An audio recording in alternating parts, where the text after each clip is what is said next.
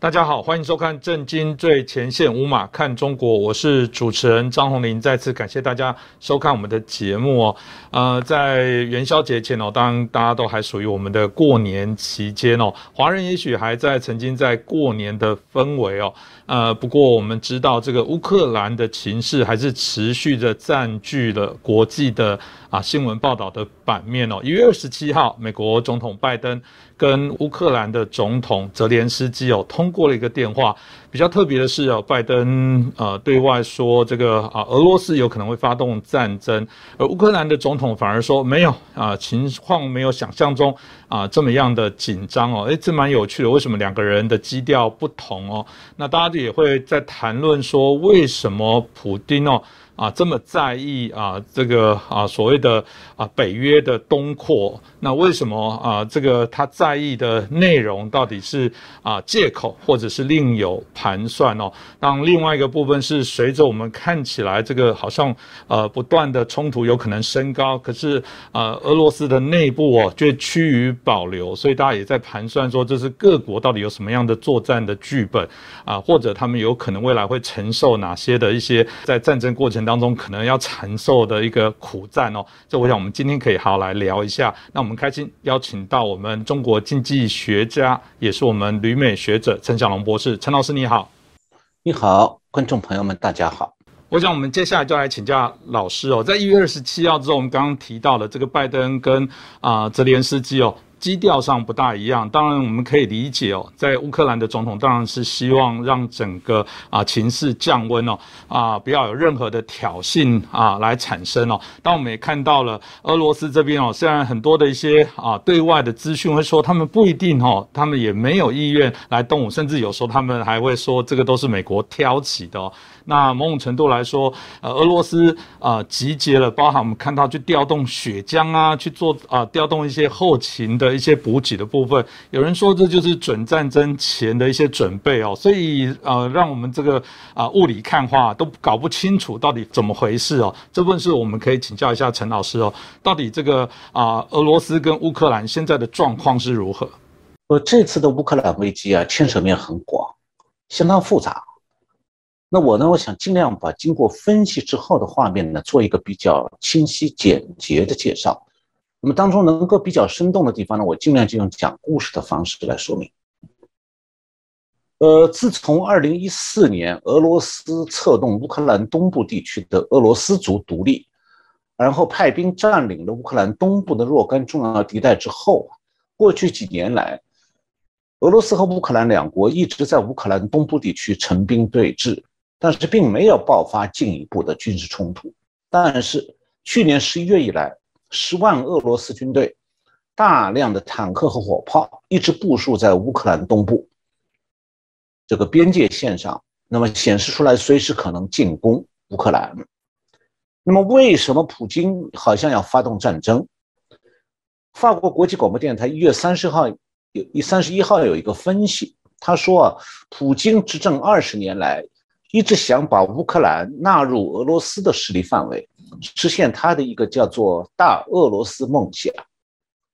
但是呢，过去几年来，乌克兰这个同属于斯拉夫民族的国家却越来越靠近西方，而且希望加入欧盟和北约。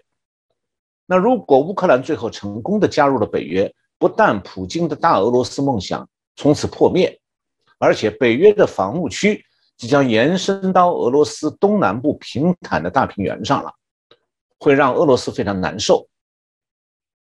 那么在这种状态下，普京最后是决定趁着冬季用军事压力逼迫欧盟和北约让步。那么他提出的两个条件，一个就是要西方国家承诺北约不能接纳乌克兰；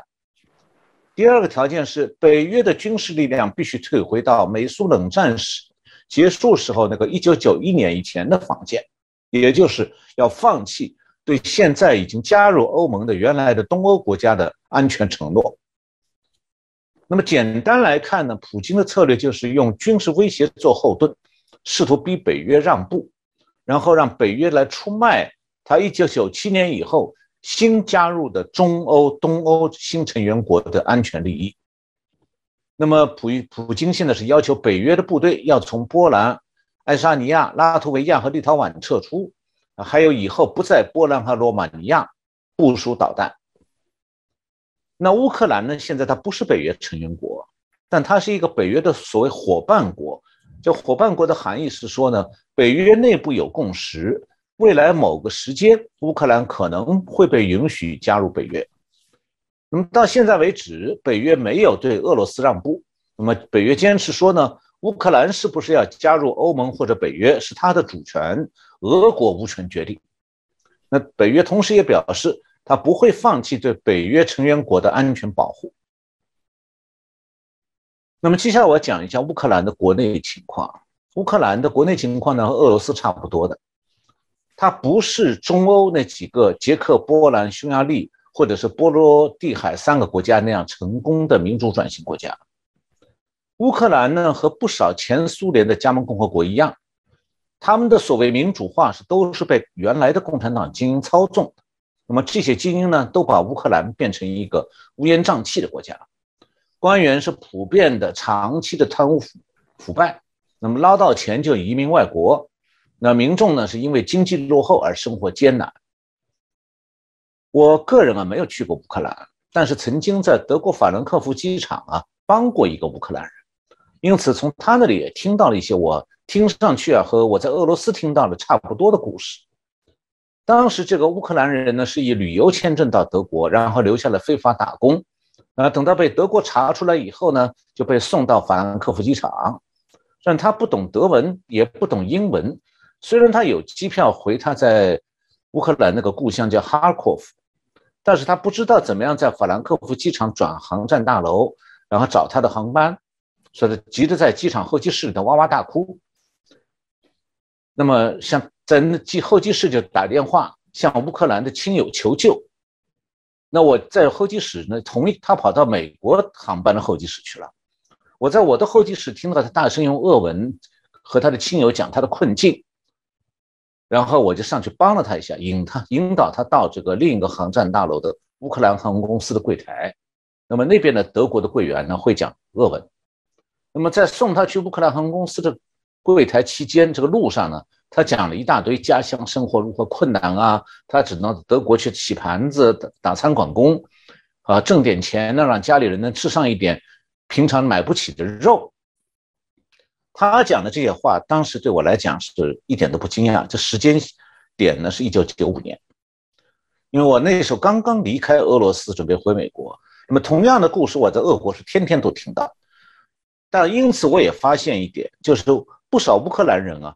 因为乌克兰靠近德国，所以对德国有好感，也希望能到德国去谋生。这一点呢是俄罗斯人不会考虑。那么我这里讲的刚才啊，只是很平常的小事。那乌克兰最不平常的事情呢，就是他们现在这个总统泽连斯基，他的故事非常有趣的。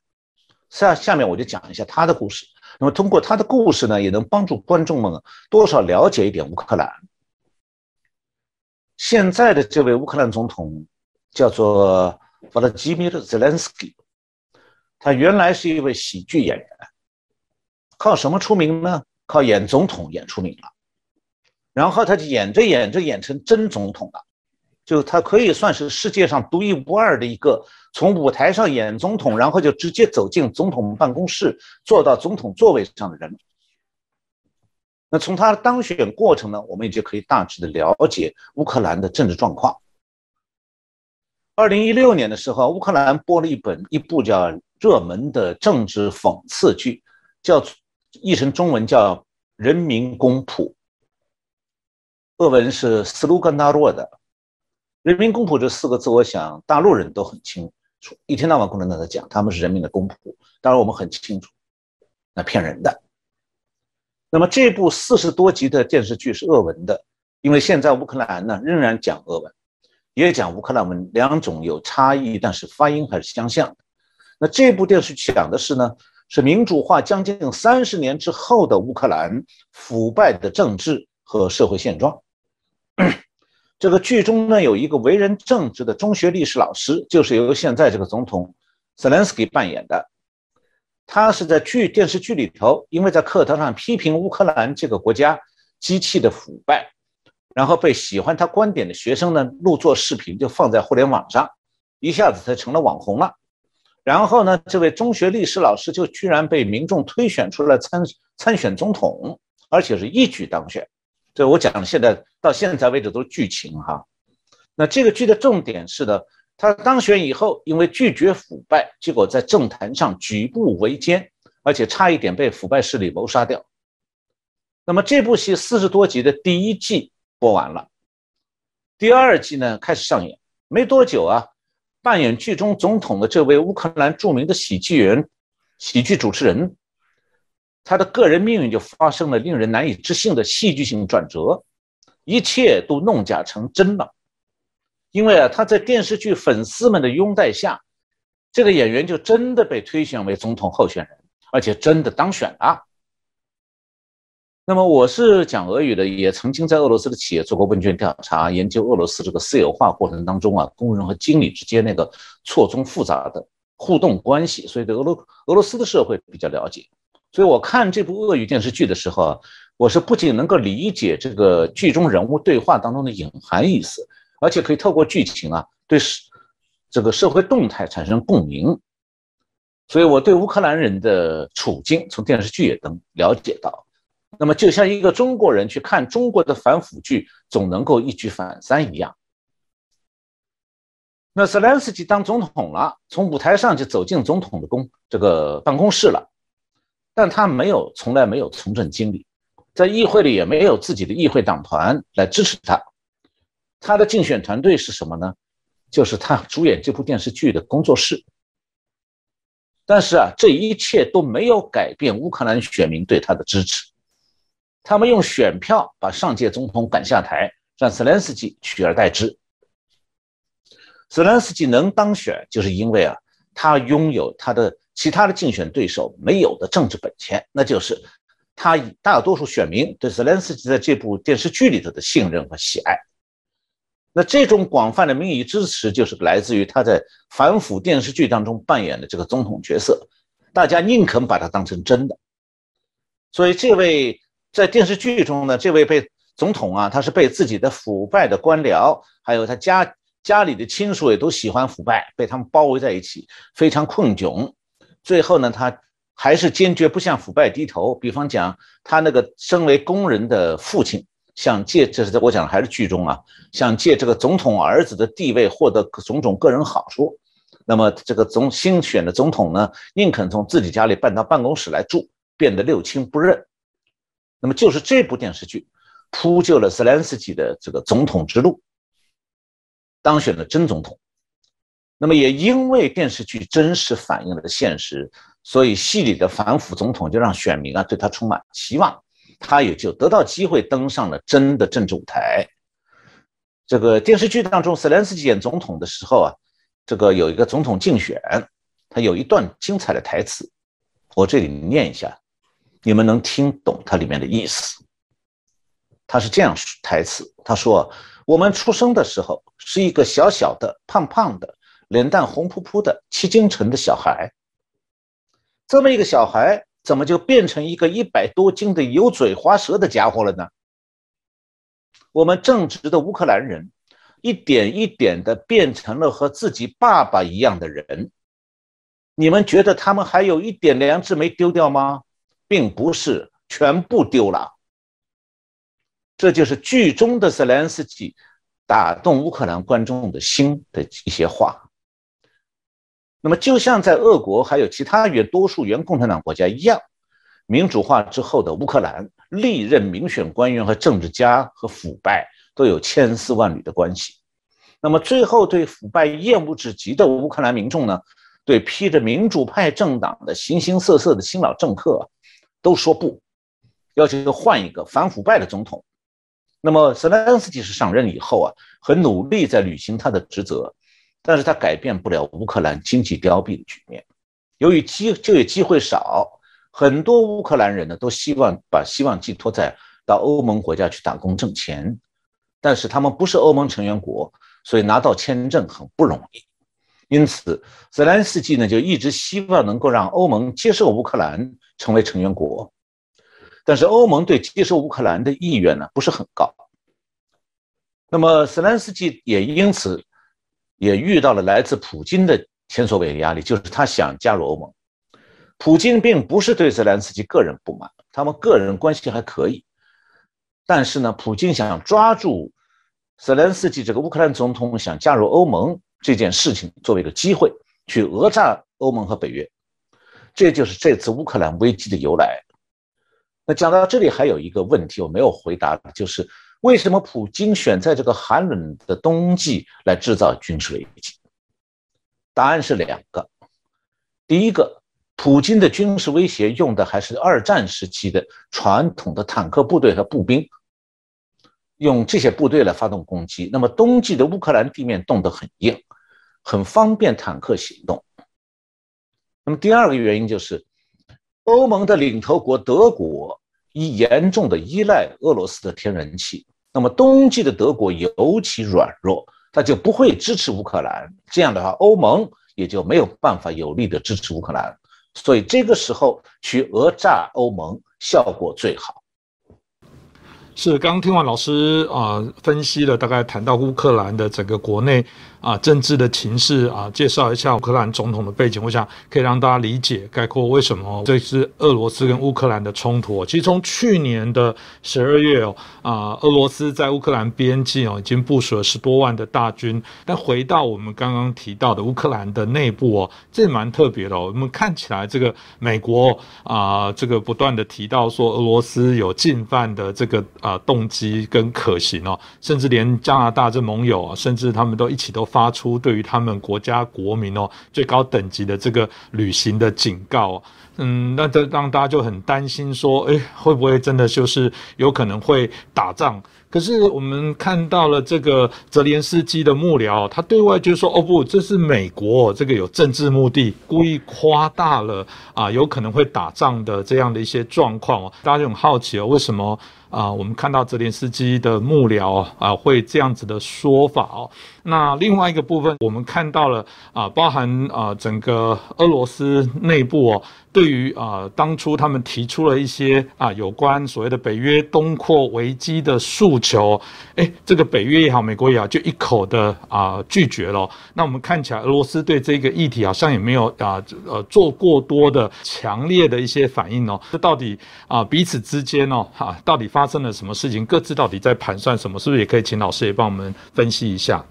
呃，乌克兰呢，它需要国际支持，但是它并不希望打仗。那么乌克兰目前呢，国内没有真正进入到全民动员、全面备战的状态，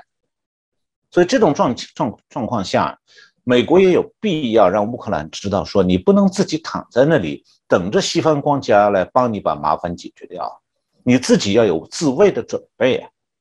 那因为毕竟乌克兰不是欧盟成员国，所以西方国家不会像对待北约成员国那样去出手出兵来保护乌克兰。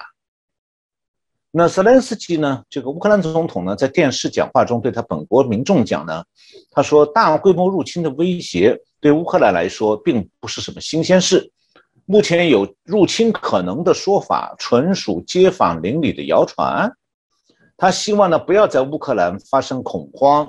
因此，督促乌克兰居民啊照常生活。然后，他也说了一段话，很有趣。他说：“我们必须在国内政治上团结一致。你可以反对政府，但你不能反对乌克兰。你可以鄙视政府、总统，但你不能鄙视自己的人民。为了获得政治利益而播种恐慌，让人民处于恐慌状态。”那么从乌克兰目前乌克兰首都基辅的情况看，好像市面上还是仍然平静的。现在呢，虽然这个不少西方国家的大使馆正在从乌克兰撤侨，就撤也包括撤离工作人外交工作人员，但是还有不少外国侨民仍然选择留在乌克兰。那很多外国人感觉啊，他们在基辅就是这个乌克兰首都是看不到士兵，看不到战斗机。看不到任何让人觉得战争或者危险在即的事情，那么这个乌克兰首都基辅的这个生活呢节奏照常，社交媒体上关于餐厅开业和边境局势的消息同时存在。那据外国人观察呢，就是乌克兰在这种状态当中已经过了八年，所以在某种程度上已经习以为常了。不过呢，乌克兰的媒体和网上论坛当中，关于如何配备应急包的建议五花八门，从用伏特加酒来消毒，还有伤口消毒液，到紧急情况下去怎么引起人注意，比如放烟花这些东西，有各种各样的建议在讨论。那么外国人在基辅，越是关注德国或者美国的新闻，就越会感到害怕。所以有些外国人在乌克兰就干脆对乌克兰当地的危险充耳不闻了。那么，乌克兰是欧洲面积第二大的国家，国土面积呢是六十万平方公里，仅次于俄罗斯，人口是四千多万人。那从面积来看的话，乌克兰的面积是台湾这个三点六万平方公里面积的十七倍，人口呢是台湾的两倍，所以从地理状况来讲的话，俄罗斯用十万兵力，无论如何没有办法占领整个乌克兰。那历史上呢，乌克兰是经历了许多战争和破坏的，从斯大林制造的大饥荒，饿死几百万人，到二战当中的坦克大战。到一九八六年切尔诺贝利核电厂爆炸造成的破坏，呃，乌克兰的族裔当中啊，乌克兰族占百分之七十八，俄罗斯族占百分之十七，主要是住在东部靠近俄罗斯的地方。那现在俄罗斯的入侵阴霾笼罩着乌克兰，许多乌克兰人认为呢，他们需要保护自己国家，而且相信呢，这个俄罗斯没有能力战胜自己的国家。那目前乌克兰政府比较担心的是说会失去它的第二大城市哈尔科夫。乌克兰总统泽连斯基对华人美国的《华盛顿邮报》表示说呢，如果俄罗斯对乌克兰采取军事行动，可能会试图占领工业重镇哈尔科夫。哈尔科夫呢是位于乌克兰的东部，是这个国家第二大城市，距离边境只有四十二公里。这个城市有一百四十万人口。有坦克、拖拉机工厂，还有电子产品制造商。那泽连斯基说呢，如果俄罗斯决定让冲突升级，他们当然会在那些历史上曾有人与俄罗斯家庭联系的领土上这样做。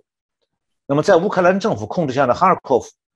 也有可能会被占领。那俄罗斯会说呢，他们在保护讲俄语的民众。这将不仅仅是占领，这将是一场大规模战争的开始。那么现在西方国家对乌克兰的态度呢，大致上可以分为三种。一类呢是军事上积极支持支援，一类呢是用外交压力阻止俄国发动战争，另一类是基本上不管不问。那主要是指德国。那总体来讲呢，欧盟就没有一个一致的态度。美国呢虽然不是欧洲国家，但是对俄国的态度还算比较强烈。那么刚才讲的三种做法，第一种军事上积极支持支援的是英国和波兰。二月一号，英国首相 Boris Johnson 呢到基辅访问，同一天，这个波兰的总理那个 Moravici 也去访乌克兰访问。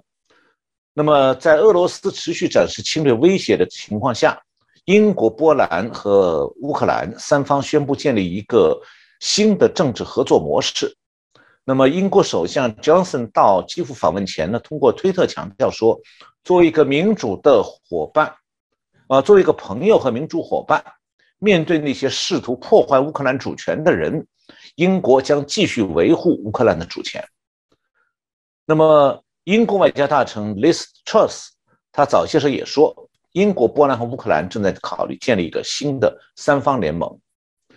那这个波兰总理 Morawiec 就说呢，他说生活在像俄罗斯这样的邻国附近，我们有一种生活在火山脚下的感觉。他说波兰啊要向乌克兰提供火炮弹药、迫击炮、便携式防空武器和无人侦察机等等防御设备。Morawiec 强调说，反抗乌俄罗斯不仅对乌克兰，而且对整个欧洲和北约都很重要。那么他表示啊，三国外。长们正在研究一种可能的形式，以便加强波兰、乌克兰和英国之间在各个领域的合作。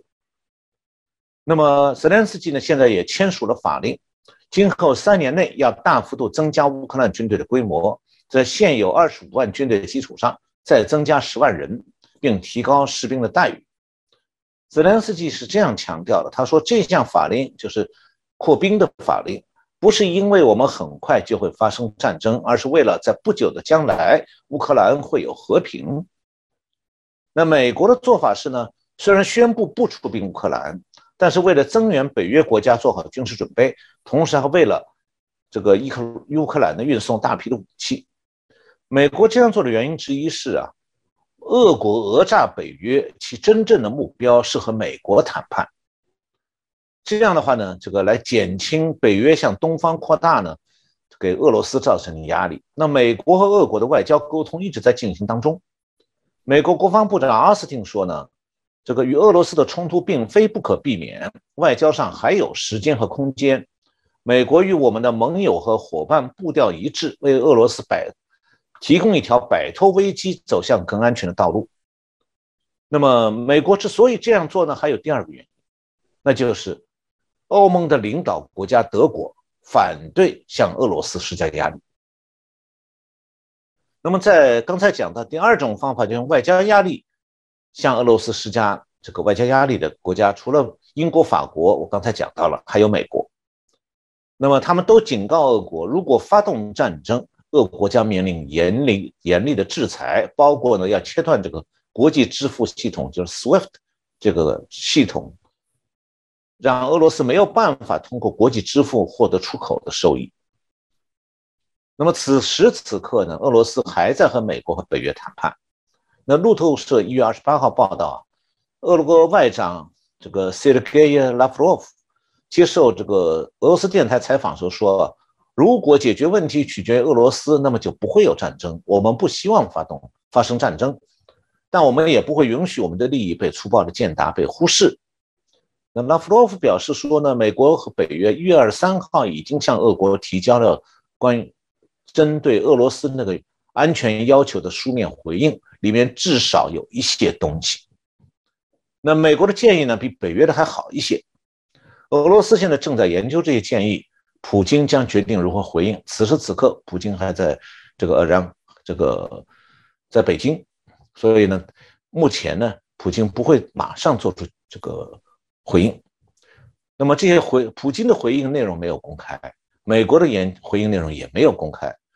但是排除了一条就。俄国想不允许乌克兰加入北约，美国说这个可能性不考虑。那俄罗斯的外交部长预计啊，未来几周将再次和美国的国务卿布林肯见面。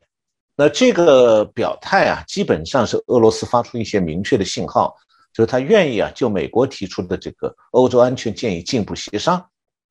他也还不希望因为乌克兰问题发生战争。是我刚听了老师的一个说明哦，也让我呃呃好奇哦，因为我们看到这个美国，特别英国，刚刚老师提到的外长所表达的部分哦，希望跟啊这个乌克兰都有进一步的这些合作，但大家也会观察另外一个重要的呃北约成员国，就是我们谈到的德国，他的态度哦。那比较特别的部分是我们看到德国似乎对于这个所谓乌克兰的部分没有这么积极哦，不管是我们看到了之前爱沙尼亚想提供德制的武器哦，德国诶去踩刹车说不行哦，甚至在一月三十号北约国啊也呃对外正式的说明说他们不会派遣部队。去协防非北约的国家，那大家就很好奇说，诶，为什么德国啊对这件事情反而相较起来好像保守一点哦？另外一个部分，当然大家很好奇哦，到底过去哦啊这个北约的这些国家对于乌克兰或俄罗斯到底做过什么事情？这可能也是一些历史的脉络，是不是也可以请老师帮我们分析一下？好，我先讲一下这个北约的所谓东扩问题，就是一九九七年以后啊。北约以前从以前的这个前苏联的阵营里头吸收了十四个新成员国，那么这些新成员国呢，包括中欧的捷克、匈牙利、斯洛伐克和波兰，那么也包括波罗的海三国，就是爱沙尼亚、立陶宛和拉脱维亚，还包括巴尔干地区的保加利亚、罗马尼亚和阿尔巴尼亚，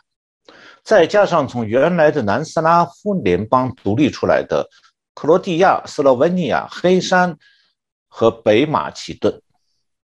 那如果你从地图上来看的话，北约现在已经把东方的防务战线啊延伸到了前苏联的国境线，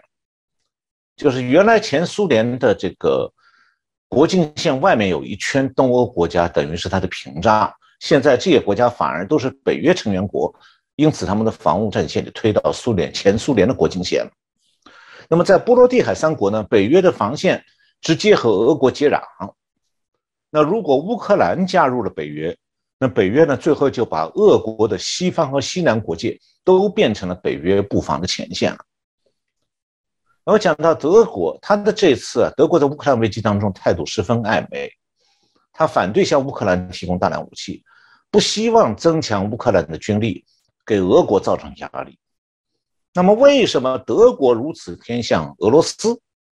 这是一个西方国家都心知肚明啊，又不愿意完全点穿的问题。那就是听起来是和这个乌克兰一点没有关系的因素造成的。那是德国选择了气候错误的气候政策，把自己害了。就是德国啊，这个为了自己的气候政策而关闭核电站，然后。在这种情况下，给了普京勒索他的机会，然后德国就做了大量违反北约国家集体安全的事情，以至于最后把可能勒死自己的绞索交到了普京手上，让普京有机会和本钱向北约叫板。那从这个角度来看，德国在北约的防务安全问题上，过去二十年来实际上扮演的是一个叛徒的角色。他是欧盟的领导国，但同时他在对俄国方面，他是个叛徒。那么，为什么讲跟他的气候政策有关？德国是推进绿色能源最积极的国家，原因是这是西方左派政治正确的一面旗帜。他们认定说地球已经暖化了，然后这个必须要这个。二氧化碳减排，关于这方面复杂问题呢，呃，我去年啊，这个十一月底跟澳大利亚的广播公广播公司写了一篇文章，呃，叫做《全球二氧化碳减排和澳大利亚疑问》，我指出了其中一些荒谬。今天我就不细说，也没有时间了。那么，关于西方的左派政党认定了说，煤炭和石油等等传统燃料会排放二氧化碳，会加速地球暖化，而核电呢又产生核泄漏，所以呢。最安全又绿色的能源就只有三种了：太阳能、水力发电和风力发电，所谓再生电源，呃，再生能源，可再生能源。但是水力发电是要靠修建水电站的，大自然当中呢，能够建水电站地方是有限的，因此要充分满足能源的需要，用太阳能和风能完全替代传统的能源是不行的。因为风力发电和太阳能发电成本极高，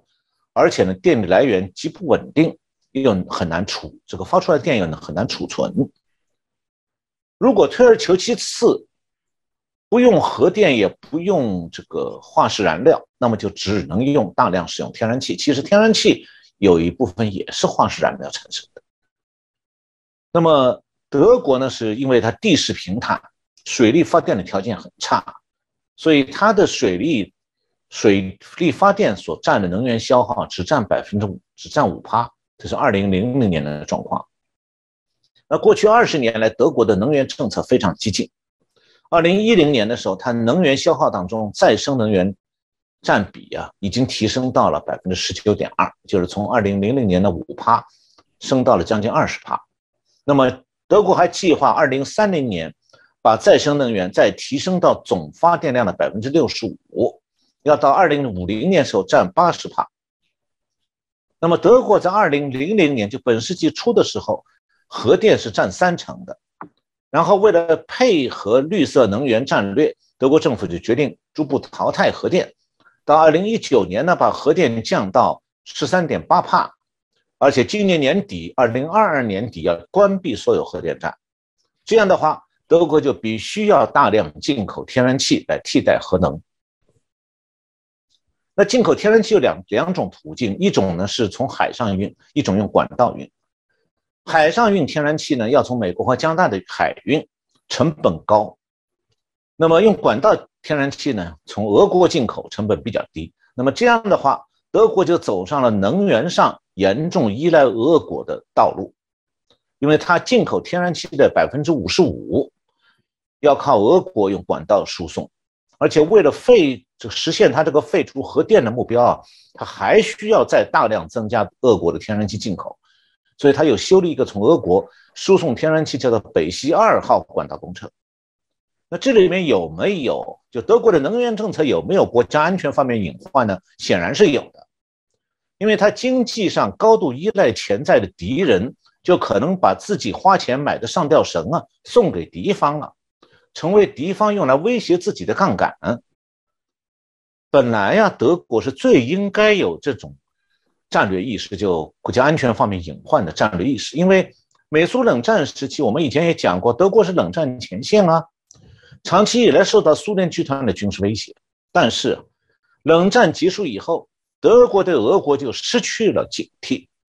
德国的社会民主党本来就喜欢马克思和马克思主义，所以对俄国的红色政权啊、红色权贵掌控民主化，他并不反感。相反，德国还发展了和俄罗斯的紧密的经经济关系。那最过分的就是德国社会民主党一九九八年上台那个前总理叫 s c h r o d 他甚至离任了以后，就直接帮助俄罗格的俄国这个天然气公司修建输往德国的这个天然气管道工程，后来又充当俄国石油公司的董事。因此，当年美国的这个众议院外交事务委员会的主席 Tom Lantos 曾经把施罗德说成说是个政治妓。那么后来是默克尔上台了。他本人就是在共产党东德共产党政权长大的，对共产党统治从来就有好感，所以他又继承了施罗德那套能源依赖俄国的政策。那么多年来呢，德国就把能源绞索套在自己脖子上。普京就看准这一点了，他等到德国决定今年二零二二年废除核能，必须从德国呃从俄国大量进口天然气。来替代核能时刻，就在这个时刻，普京下手。他一方面大幅度给出口到德国的天然气涨价，一方面减少对德国天然气出口，那么德国的老百姓就受苦了。去年二零二一年，德俄德国的天这个整个电力批发价格上涨百分之一百四十，今年还在继续涨价，那很多德国家庭只好节省用用电，一家。一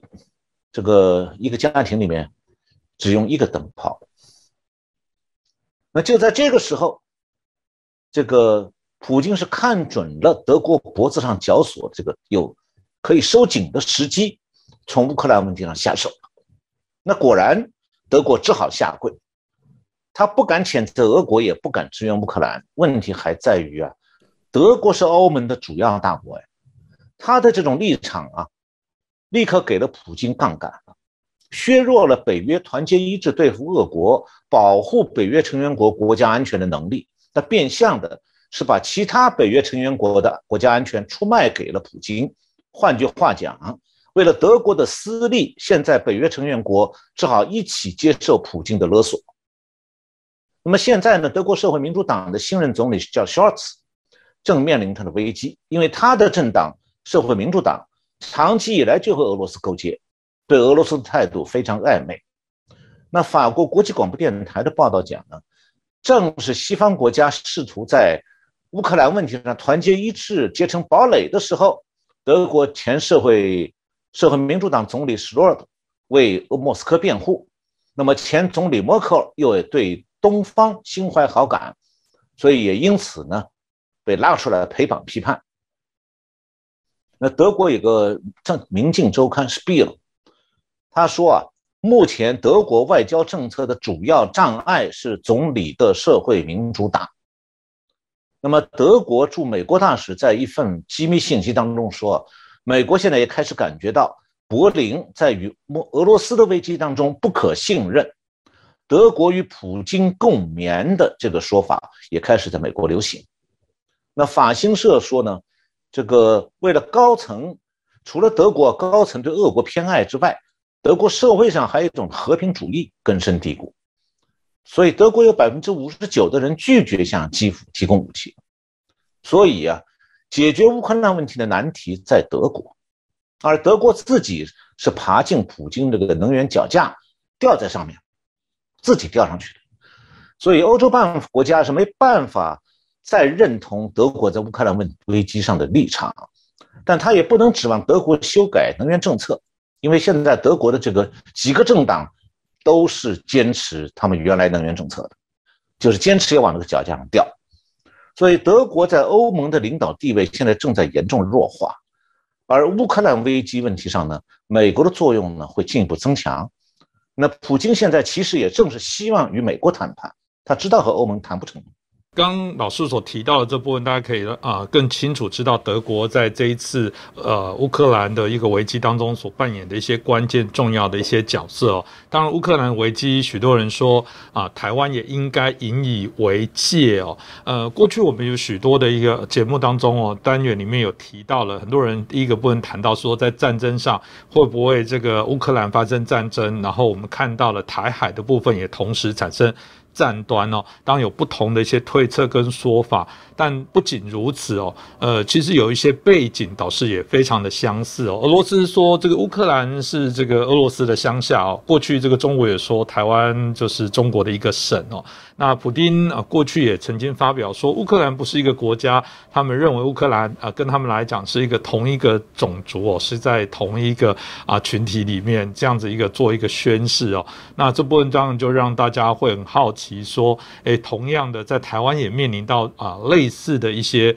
状况哦，那许多人就想探究说，那到底这个台湾应该从啊乌克兰的危机的这个事件里面得到什么样的一些启示哦？当我们也没有想要去挑衅说啊你打你不敢打，但这过程当中显然还是有些我们认为台湾民众应该借此引以为戒哦，因为我觉得台湾跟刚刚老师提到的太相近了，比方说呃长期呃呃乌克兰这个啊七八年的时间，然后啊有产生这样的一些。些啊，所谓的疲劳的轰炸，感觉好像会打，好像不会打，大家又很松懈。台湾好像也是如此啊，给我们看起来，呃，至少同样这个俄罗斯啊所占领的这个军备哦啊的军事能力又大过于啊乌克兰哦。过去的报道里面曾说过啊，在如果在同样区域里面，俄罗斯排第一，乌克兰排第十，这其实跟台湾跟中国的军力许多的条件都非常相似哦。所以老师是不是可以给我们分享一下？您觉得从从啊乌克兰的这个啊跟俄罗斯的危机当中，台湾应该从中学到什么呢？现在台湾人确实不少，呃，台湾有不少人啊在密切关注乌克兰的危机。那么认为说呢，台湾面面对中共威胁的状态与乌克兰很相似，因此呢就想从美国对乌克兰的态度当中啊找出一些线索来思考台湾的前景。那台湾和乌克兰的处境是有相似之处的，这毫无疑问。但台湾和乌克兰处境也有很大的差别。那下面我来做点分析。那我的分析结果是啊，台湾问题和乌克兰问题啊有两同五不同。那首先我想要分讲明一点，就在现在我观察乌克兰危机啊，不，这个我认为不宜采取过于简单的思维方式，就是盯在打还是不打这个问题上。实际上，普京的重点不是打，而是以军事威胁做杠杆，在外交谈判桌上收取果实。那么，我刚才讲这个台湾和乌克兰问题的两同不同究竟是什么？那么在这分析当中啊，我是把台湾作为一方，那么把乌克兰问题上现在受到俄国直接威胁的国家作为一方。这样讲，也就是说啊，你不能单纯看乌克兰一个国家受到俄国的军事威胁，还要看到德国这个利害相关国家受到俄国的经济勒索，由此又产生了德国对北约成员国的背叛。所以我分析的是台海问题和乌克兰问题的两同五不同，而不是呢单纯的台湾和乌克兰这样两个国家的两同不同。那所谓的台海问题和乌克兰问题的两同，第一个相同就是台湾、乌克兰都面同样面对红色霸权主义。你不管这个霸权主义是挂着民主化招牌的俄国，还是坚持共产党专政的中国，因为这两个政权他们的红色基因里头都有对外扩张的霸权主义，这个基因是不会消失的。只要有机会，它就一定会发作出来，产生对周边国家的威胁。那么第二个相同就是说，台湾和德国，我刚才讲了，我分析的是乌克兰问题危机当中的相关方，所以我分析是乌克兰问题和台湾台海问题。那么台乌克兰问题当中有一个德国，在这方面呢，就德国和台湾有相同的地方，那就是同样对红色霸权主义有经济依赖。德国是能源交所。台湾呢是台商的经营，在大陆经营，因为这也可能在中台湾台商的大陆经营和台商本人，有可能在中共攻台的时候成为台湾的教唆。那么所谓的五不同，第一个不同就是如何看待红色霸权主义啊？现在在台湾，多数人已经有了反共保台这个共识，但是德国。并没有对俄国的红色遗传反感的，这是一个大不同。那么第二个就是美国的盟友阵营是不是巩固？那美国的欧洲盟友当中，在乌克兰问题上出现了德国这个叛徒，那偏偏德国又是欧盟的领导国家，这就严重削弱了欧盟和北约内部的团结。但是呢，在美国的印太地区盟友当中，没有像德国这样举足轻重的叛徒，所以美国呢比较容易在印太地区和盟友合作。那第三个不同就是，美国对待乌克兰问题和台海问题的权重不同。俄国是在欧洲展示它的军事威胁，首当其冲是德国，而恰恰德国的态度暧昧。那么这样的话呢，美国就没有办法发挥军事上更加更加多的作用，也没有必要发挥更多作用。那么在台海问题上呢，一方面美国是不是一个第三方？美国是直接当事方。另外一方呢，就是美国的印太战略当中，台湾又是最关键的一环，是不能倒的骨牌。这就决定了美国看重台海稳稳定的程度，要高于看重乌克兰稳定的程度。也就是说，美国看重印太地区稳定。要更高于看重欧洲的稳定。那第四个不同就是军事上，美国面临的直接威胁不同。在乌克兰问题上，俄俄罗斯军队要攻击的是乌克兰军队，但他不会发动世界大战，把战火延烧到乌克兰以外的欧洲国家去。所以，美国呢不会因为俄罗斯军队进攻乌克兰就而受到直接打击。但是在台湾问题上，中共攻台的时候，非常可能会先直接打击驻日本的美军。那中共万一占领台湾，下一步又直接威胁关岛和冲绳的美军，因此美国没有选择，他必须在军事问题上积极应对，否则对美国来讲，中共攻台就是第二次珍珠港事变。那么第五个，乌克兰和台湾不同，就是中国和俄国两国的军力和综合国力不同。俄国现在的军力其实只能制造中小规模的冲突，它没有力量和美国进行全面的这个军事对抗，比方讲打世界大战。那么俄国的综合国力也没有办法支撑与美国打世界大战。但中共的军力是在快速的成长，虽然它军队的质量和军事素养不如美国，但就美国在东亚地区的现有军力而言，美军还不占优势。所以，美军对中共的军事威胁是不敢也不能够掉以轻心的。那么，在这方面呢，美国军方比白宫还着急，正在采取各方面的行动来增强对抗和威慑中共的武力。所以，总之啊，台湾目前面临的国际环境是说，美国在中美冷战大格局之下的战备行动，就是当年美苏冷战时期长期扩军备战的翻版。